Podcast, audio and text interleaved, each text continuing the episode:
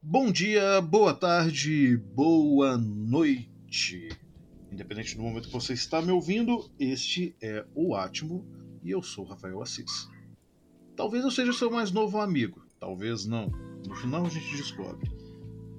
Vocês vão ouvir essa gravação de um podcast que vai tentar ser um super compilado de síntese ao extremo de uma das tretas que vem permeando o Twitter e o ramo da comunicação no Brasil na última semana.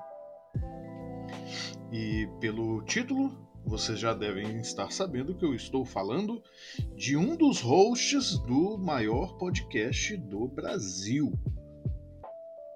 Antes de tentar fazer essa síntese em menos de 4 minutinhos, peço desculpas caso o cachorro do vizinho esteja aqui incomodando.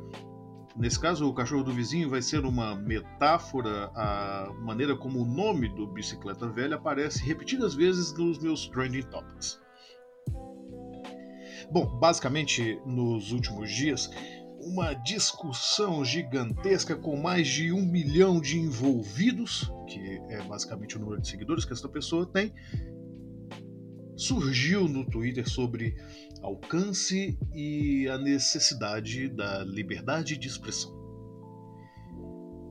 Bom, em pleno 2021 já podemos tomar como ponto pacífico que muitas pessoas que apregoam a liberdade de expressão irrestrita são, na verdade, pessoas que querem mascarar o seu desejo de cometer crimes impunemente.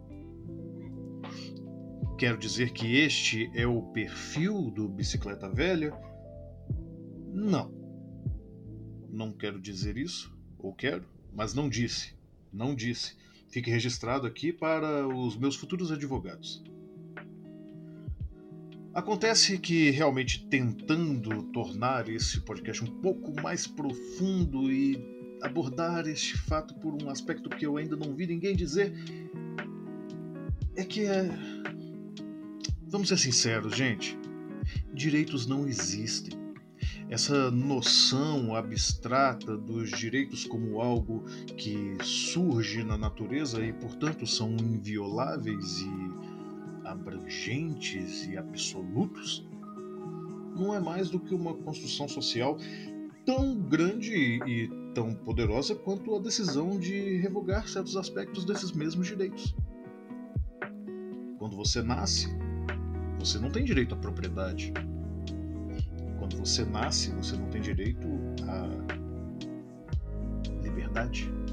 Quando você nasce, você não tem sequer direito à vida.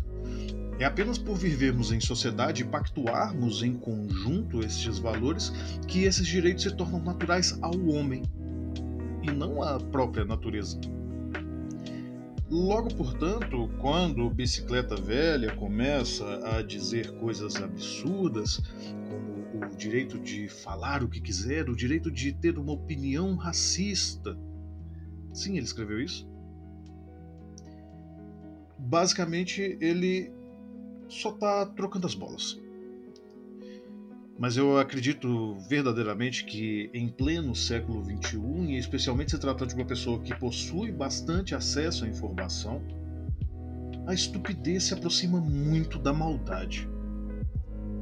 Esse tipo de comentário que gera engajamento nas redes sociais e dá legitimidade a um sem fim de estúpidos broncos e verdadeiros monstros não pode mais ser tolerado. Claro que há as eternas discussões sobre bater palma pro maluco dançar. Mas fato é que precisamos urgentemente, se não respondendo a essas a essas tentativas de auto-marketing, ao menos descobrir uma forma de responder a estas ideias. Já é chegada a hora de colocar todas essas visões de mundo nefasta de volta ao esgoto de onde não deveriam ter saído. Não porque nos sentimos como donos da verdade e senhores da razão absoluta, mas porque, como grupo, pactuamos aquilo que é tolerável e o que não na nossa sociedade. Não sob base dos nossos gostos pessoais, mas sim na figura da ética e da dignidade da pessoa humana. Bom, este foi o Atmo. Perdão por perder um dia comentando uma coisa que deveria ser o óbvio. Se você acha que este podcast não ajudou em nada, afinal ele é curtinho, né? não era para ajudar mesmo, é só para fazer pensar. Você pode sugerir temas mais interessantes lá no meu Instagram. Assis underline foto, em português mesmo, com F, nada de PH. Manda lá dúvidas, sugestões de temas, assuntos que você quer ver comentado, ou se você só quer receber mesmo aqui um abraço. Se você gosta do trabalho desse podcast e também do trabalho que eu realizo em outras plataformas, como nos blogs parceiros e no próprio Instagram, considere fazer um Pix para o e-mail que está aqui na descrição.